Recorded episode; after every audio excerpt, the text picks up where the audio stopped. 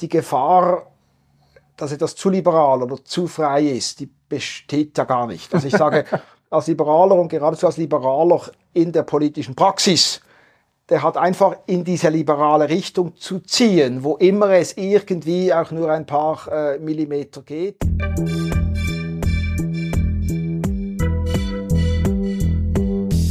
Willkommen beim Studio Schweizer Monat, dem Podcast des Schweizer Monats der Autorenzeitschrift für Politik, Wirtschaft und Kultur. Baschi Dürr, ehemaliger Sicherheitsdirektor von Basel-Stadt, spricht über die Wahlkampfchancen der FDP, über Uptown Basel und über sein neues Buch Praxis der Freiheit. Die Fragen stellt Ronny Grob, Chefredaktor des Schweizer Monats. Die Produktion dieses Podcasts wurde unterstützt von PMG Investment Solutions und Reichmut Co. Privatbankiers. Doch jetzt direkt ins Gespräch.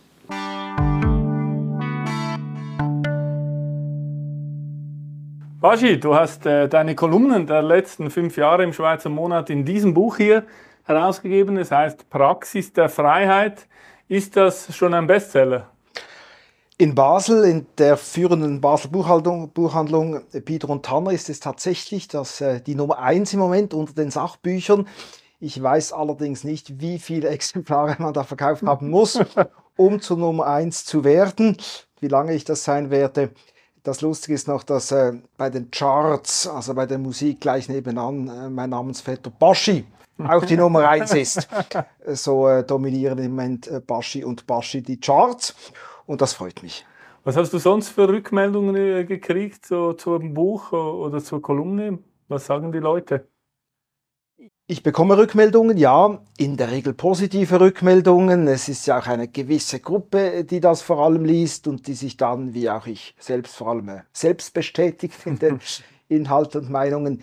Hin und wieder äh, kommen aber auch kritische Rückmeldungen. Eine sehr kritische Rückmeldung war einmal von äh, Altregierungsrat Huber, Zürcher Finanzdirektor vor einigen Jahren oder Jahrzehnten, muss man sagen, der sich über eine Kolumne von mir äh, gegen das äh, Burka-Verbot ähm, etwas äh, gestoßen hat. Und wir haben uns dann auf einen äh, sehr interessanten Café getroffen, mhm. haben das ausgeräumt und äh, festgestellt, dass wir so in anderen Fragen uns dann doch sehr, äh, ähm, sehr gleicher Meinung sind. Aber was äh, kürzlich für Furore gesorgt hat, war ein älterer Text von dir im Schweizer Monat, den du, glaube ich, 2007 geschrieben hast, nämlich über die vergessene warme Progression. Ähm, der Think Tank Avenir Swiss hat dieses Thema nämlich im August aufgegriffen. Kannst du noch mal den Laien kurz erklären, um was es hier geht? Also in aller Kürze, ähm, die, die kalte Progression, also jene, die, äh, die, die progressive Besteuerung, die nur wegen der Inflation äh, zustande kommt, die wird ja automatisch oder, oder von Gesetzes wegen ausgeglichen. Mhm. Demgegenüber steht quasi die heiße Progression, also die politisch gewollte, vielleicht nicht unbedingt von uns beiden, aber politisch gewollte Progression. Und die warme Progression ist so wie ein wenig dazwischen. Ähm, die setzt auch bei realen Werten an, ist aber insofern übergeordnet wie die Inflation zu betrachten, weil sie durch das allgemein gestiegene Wirtschaftswachstum zustande kommt. Wir werden ja auch real äh, immer, immer, immer reicher. Und wenn das nicht ausgeglichen wird, sind irgendwann einmal alle in der höchsten Progression. Oder anders gesagt, die Idee der progressiven Besteuerung ist ja zwischen den heute Reicheren und Ärmeren, da einen Ausgleich zu schaffen und nicht zwischen uns und einer früheren Generation, die generell ärmer war. Und dieser Effekt ist äh, erstaunlich wenig beschrieben worden bisher. Er ist aber ein ganz zentraler Aspekt für die Frage, warum denn die Steuereinnahmen äh, wachsen, warum das Staatswachstum, warum wir ein Staatswachstum haben, obwohl wir ja eigentliche Steuersätze eher reduzieren als erhöhen ist das so ein, ein, ein ganz fundamentales Phänomen. Und äh, es haben andere beschrieben, nicht nur ich, aber der Begriff der Wabenprogression, das war eine, eine Erfindung von mir und da war ich dann auch wirklich sehr stolz, als äh, äh Avenir Suisse das aufgenommen hat. Ja. In deinen Kolumnen hast du dich äh, stets gefragt, wie man denn, äh, wie denn Freiheit besser durchgesetzt werden kann. Statt einen Preisüberwacher einzusetzen, hast du beispielsweise gefordert, äh, die Überwachung des Preises dem Markt zu überlassen das heißt, der Preisüberwacher kann aus deiner Sicht entlassen werden. Also ein Preisüberwacher, der vor allem dort aktiv wird, wo es um, um, um Marktpreise geht, ja, finde ich das falsch. Die Idee des Preisüberwachers war ja doch ist eigentlich noch immer, dass er administrierte Preise, administrierte Preise anschaut ob das eine gute Institution ist oder eine erfolgreiche Institution, die dann schaut, dass diese administrierten Preise nicht zu hoch sind, es sei dahingestellt. Da müsste man vielleicht äh, dort ansetzen, dass es überhaupt administrierte Preise gibt und ja. nicht freie Preise oder ja, so.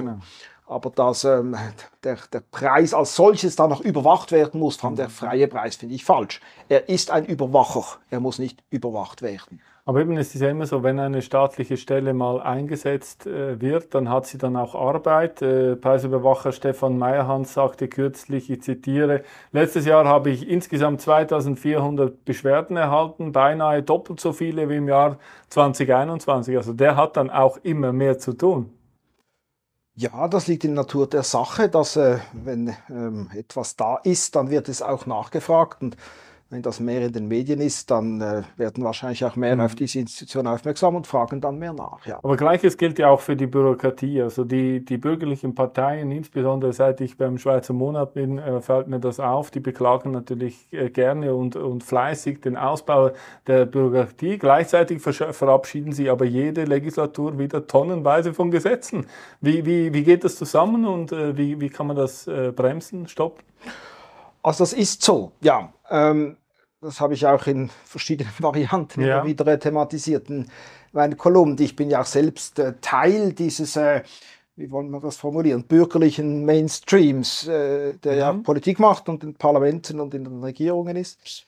Äh, gerne wird dann behauptet, es sei die böse Verwaltung als solche, die sich da ungefragt Arbeit beschaffen würde. Ich bin da sehr skeptisch. Ja. Ich glaube, der Haupttreiber ist wirklich die Politik. Ähm, natürlich in den Budgetdebatten, in den Rechnungsdebatten einmal im Jahr, nur la Galerie, es kann ja nicht sein, so viele Staatsausgaben. Aber während des Jahres im Alltag findet man doch genau hier vielleicht doch noch oder da noch ein neues Gesetz oder es gibt eine gewisse Gruppe, die fordert das und die sind doch sympathisch, denen muss man helfen. Das ist schwierig, ja.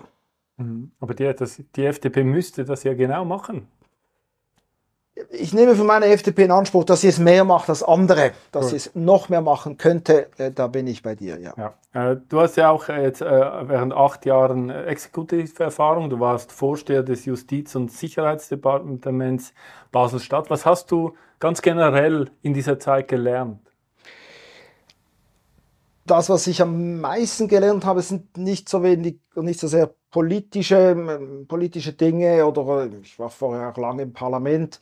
Ähm, es ist vor allem das, ähm, die Führung einer, einer großen Organisation, das Management. Mhm. Da, da habe ich, äh, bin ich auch ins kalte Wasser gesprungen letztlich und äh, habe mit wenig Führungserfahrung dann ein Gore von äh, 1000 Mitarbeitern, also jetzt nicht direkt auf der Straße, aber auch im Sinne mhm. des politischen Vorgesetzten führen müssen. Und dann kamen nochmals 1000 Leute in anderen Abteilungen. Es war ein großes Departement, rund 2000 Personen. Und, und da habe ich viel lernen müssen. Ich denke auch gelernt tatsächlich, äh, äh, wie führt man das Führungskulturelle auch? Äh, wie geht man mit unterschiedlichen ähm, Erwartungen um, mit unterschiedlichen eben, äh, Kulturen, Führungskulturen und, und Polizei, Feuerwehr, Gefängnisse, Staatsanwaltschaft, das sind ähm, sehr starke Organisationen mit sehr starkem Gorgeist. Das ist auch gut, das ist auch wichtig für solche Organisationen.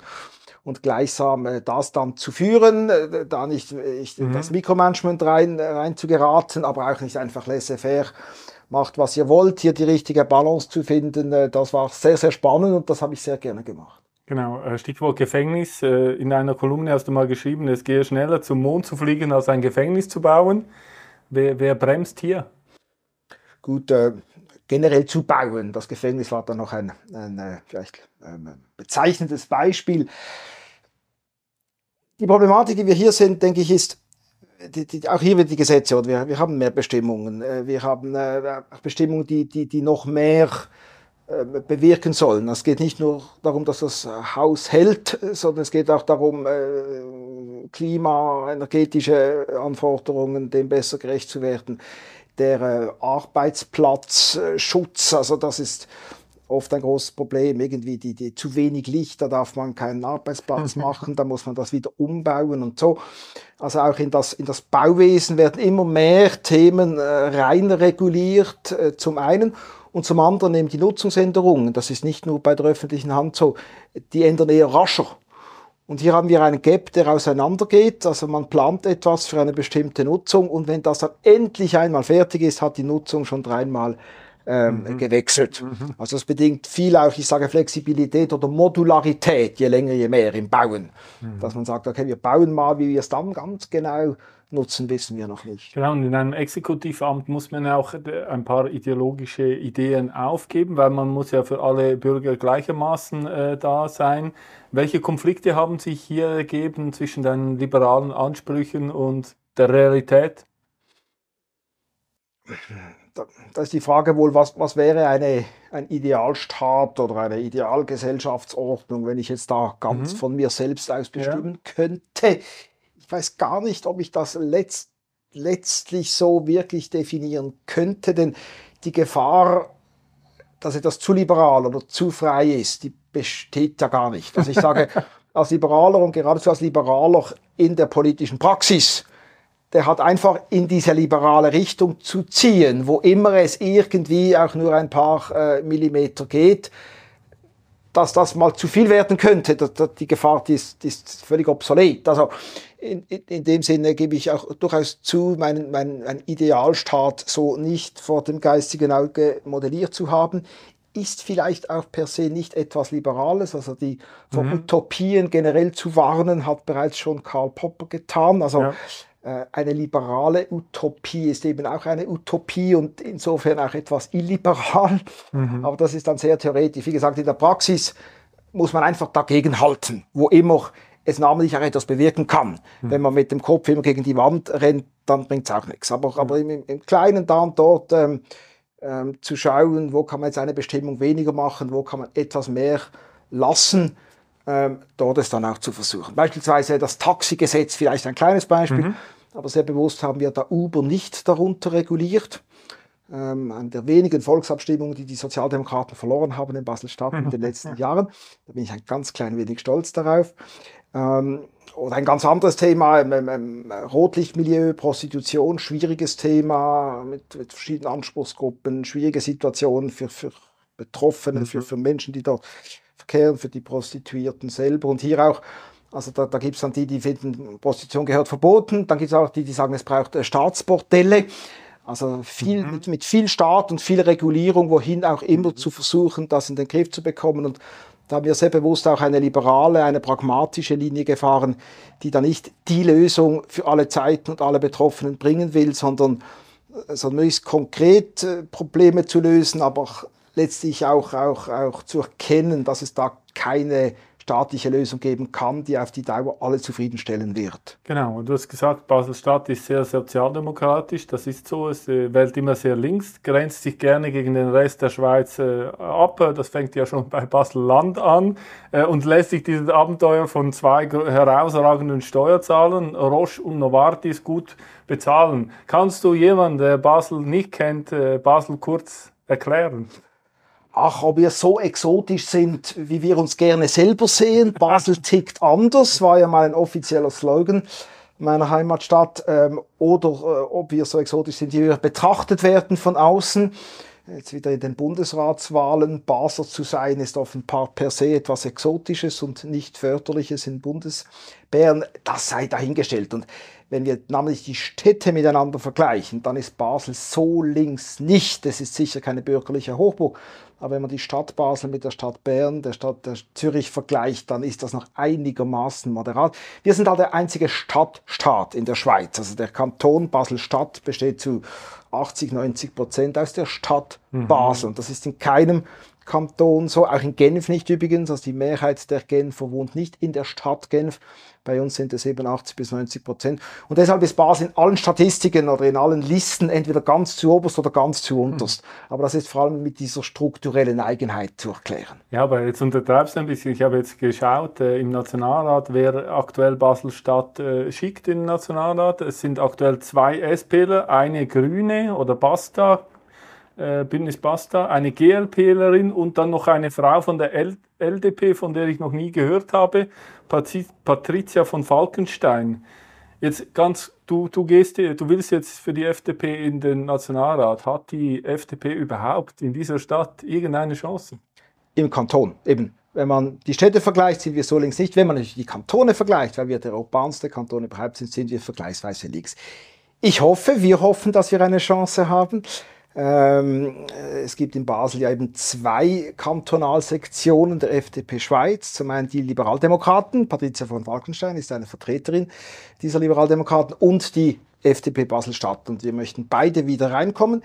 Ist möglich, weit von sicher äh, weg, aber wenn man mhm. da die Listenverbindungen und die mathematischen Möglichkeiten anschaut, dann wird uns doch eine gewisse Chance zugemessen, dass wir hier wieder in den Nationalrat kommen könnten. Mhm. Wie läuft der Wahlkampf? Was unternimmst du? Ähm, ich hoffe gut, ich denke gut. Äh, so, dass das Medienecho anschaut, äh, mhm. werden unsere Chancen, wie gerade ausgeführt, eher, eher größer ähm, ähm, bezeichnet als, als auch schon. Man traut uns einen Sitzgewinn zu. Das ist noch wichtig, auch so für die, für die Stimmungslage. Äh, wir werden sehen dann, äh, wie, es, wie es rauskommt. Ähm, es wird sehr, sehr eng. Von dem, mit dem rechnen alle Prognostiker jetzt in Basel. Äh, eben, wir haben ja nur noch vier Sitze. Wir verlieren ja einen Nationalratssitz an Zürich.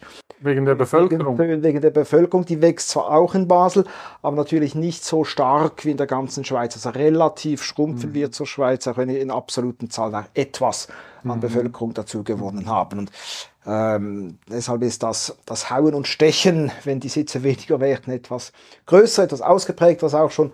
Und alle gehen davon aus, dass es sehr knapp werden wird zwischen den politischen Lagern und dann innerhalb dieser politischen Lagern.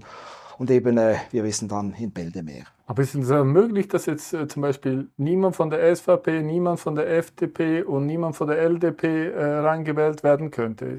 Nein, also das, das, Bür das bürgerliche Lager wird äh, einen Sitz kriegen. Einen Sitz sicher, wir hoffen auf zwei. Ich denke, okay. da haben wir auch gute Chancen. Und das linke Lager wird deren zwei, allenfalls deren drei machen.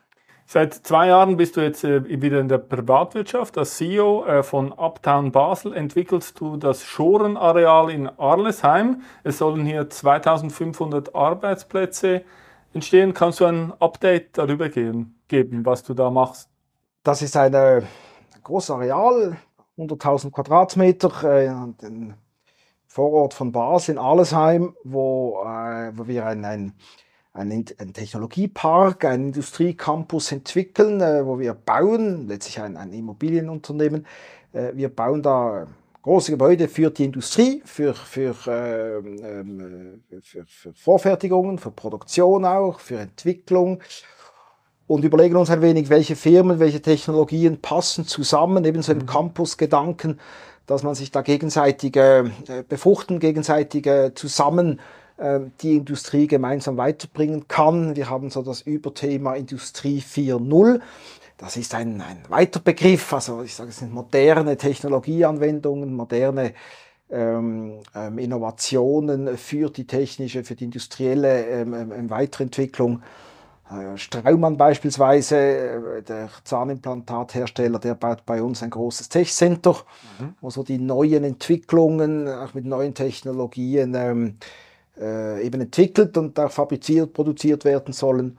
Also das sind so Themen, die bei uns stattfinden werden. Mhm. Also aktuell ist das eine große Baustelle oder wie, wie, muss ich mir das vorstellen? Gewisse, also ein, zwei äh, Bauten sind bereits realisiert, die sind auch praktisch äh, ausgemietet. Anderes äh, ist erst in der Projektierung und dann haben wir auch noch gewisse ähm, Altbauten auf dem Areal, die dann äh, nach und nach ersetzt werden. Ursprünglich war das ein großes PTT-Verteilcenter, mhm. dann noch etwas Brachland. Und äh, dort im Birstal, also eben vor den Toren der Stadt, das ist vielleicht etwas zu vergleichen mit dem Glatttal in Zürich, mhm. sind so mehrere, äh, mehr oder weniger, teils auch unternutzte ähm, Areale, Brachen zum Teil auch, die jetzt nach und nach mit verschiedenen äh, Strategien auch für jedes Areal entwickelt werden. Und, und da passiert sehr viel und ist viel Zug drin.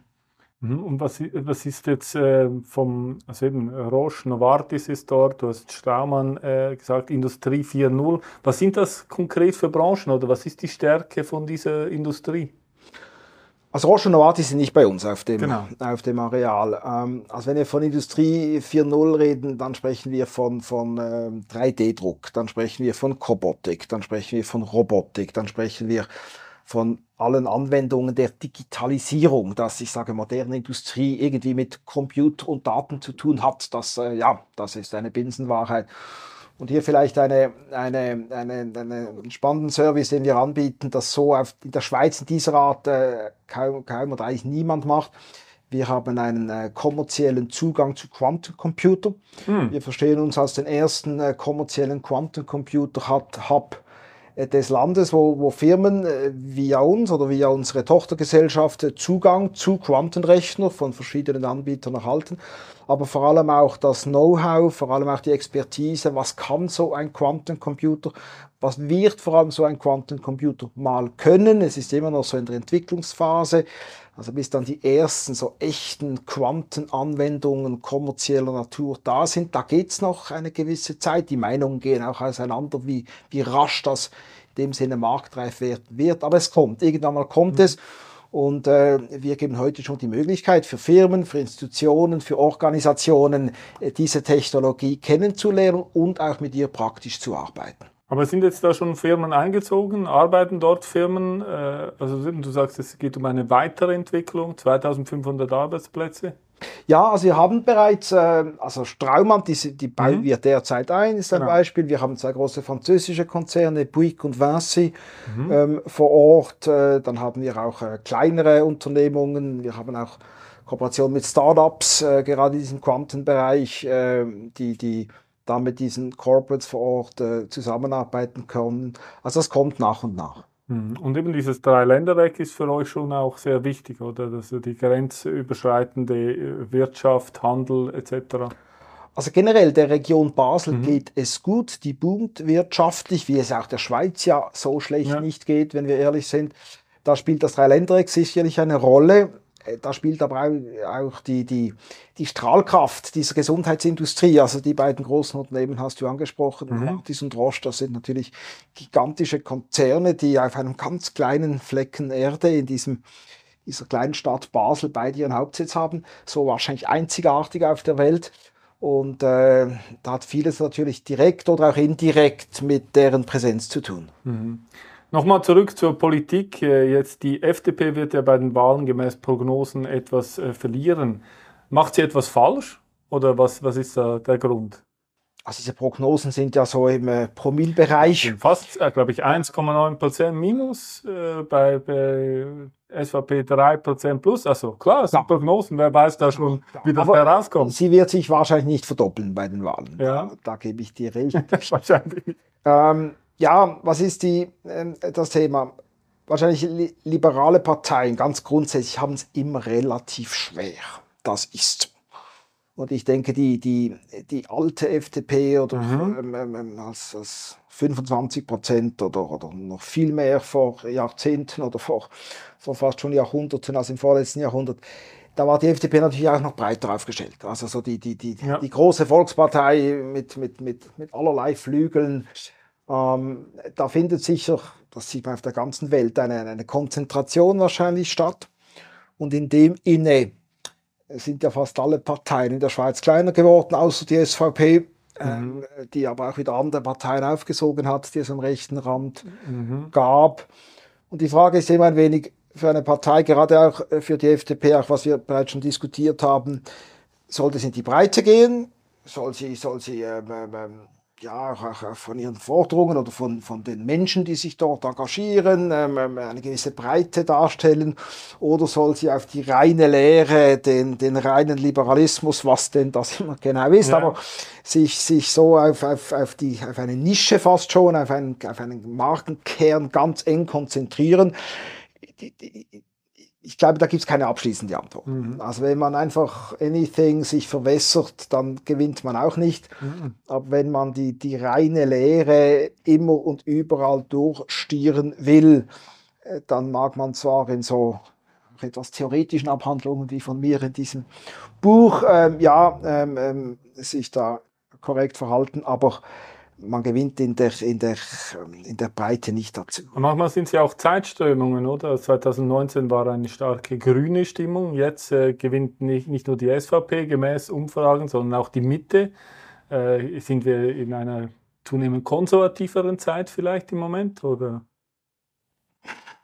also mit FDP ist ja so sehr nahe beieinander und, und auch die Gewinner. Ja, aber also das ist, das ist, Die FDP kommt von weit oben. ja, die CVP war auch mal, oder Ja, ja, die war auch mal CVP wichtiger. war mal, mal, mal ziemlich groß auch, also noch viel größer, als sie heute ist.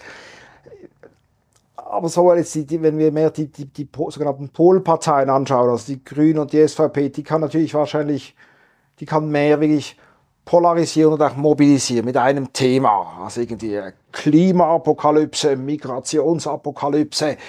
Ähm, und das kann natürlich, ich sage, eine, eine Mittepartei oder auch eine liberale Partei natürlich weniger. Also ich denke, wir sind generell wenig Alarmisten. Und wenn wir Alarmisten sind, dann vielleicht, wenn wir vor zu viel Staat warnen. Aber dann ist unsere Antwort ja sicher nicht noch mehr Politik, oder? Also eine politische Lösung für ein echtes oder vermeintliches Problem können wir ähm, ähm, ähm, fast schon ideologieeminent weniger anbieten, natürlich, als die Etatisten von links und von rechts. Also mit Migration äh, äh, bewirtschaftet natürlich die SVP ein Thema, das äh, eigentlich dem Erfolg der Schweiz geschuldet ist, oder? Also wieso kommen denn so viele Leute hierher? Weil, weil die Rahmenbedingungen offenbar besser sind als anderswo. Und äh, du, du jetzt habe ich gesehen äh, auf deinem Smart Pi- Spider bist nicht unbedingt äh, für eine sehr restriktive Migrationspolitik. Nein, das bin ich nicht. Und findest du aktuell, äh, so wie es läuft in der Migrationspolitik, ist das richtig? Wir sollten einfach höhere Hochhäuser bauen und äh, mehr verdichten oder wie, Ja, also- wie siehst du das? Im, im, Im Grundsatz habe ich keine Angst vor einer 9 Millionen Schweiz oder vor einer 10 Millionen Schweiz. Ähm, ganz abgesehen davon, ob, ob wir dann diese 10 Millionen erreichen, das ist ja auch alles noch sehr, sehr offen. In den 60er Jahren ging man auch mal davon aus, dass die Schweiz im Jahre 2000 10 Millionen Leute haben wird. Das war es dann gar nicht der Fall.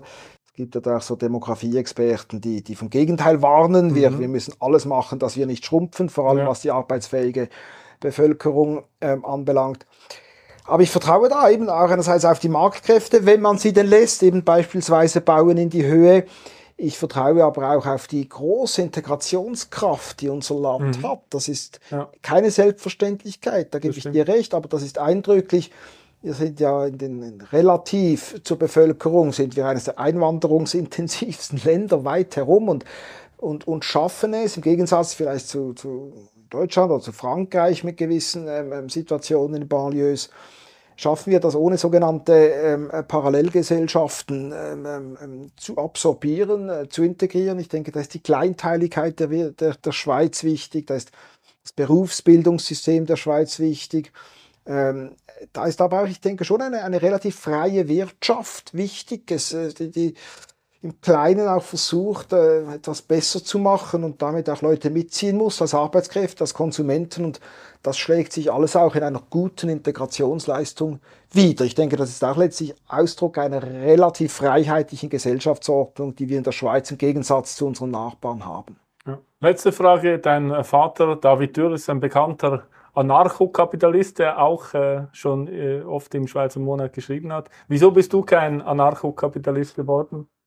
Also in der Regel ist ja der Jüngere der Radikalere und Ja, der. Ältere. Ähm, gut, er war natürlich nie so in der aktiven Politik Ja. drin. Äh, und, und es braucht wahrscheinlich beides. Es braucht die Theoretik und es braucht die Praktiker. Aber ich sage nur, für das Bücherregal zu schreiben ist zuweilen auch schön. Aber man muss versuchen, die Dinge auch irgendwie dann auf die Straße, auf den Boden zu bringen und tatsächlich etwas zu erreichen. Gut, super, Baschi, vielen Dank für deinen Besuch. Vielen Dank für das Gespräch, Ronny. Das war Studio Schweizer Monat, die Gesprächsreihe des Schweizer Monats. Weitere Informationen finden Sie unter www.schweizermonat.ch.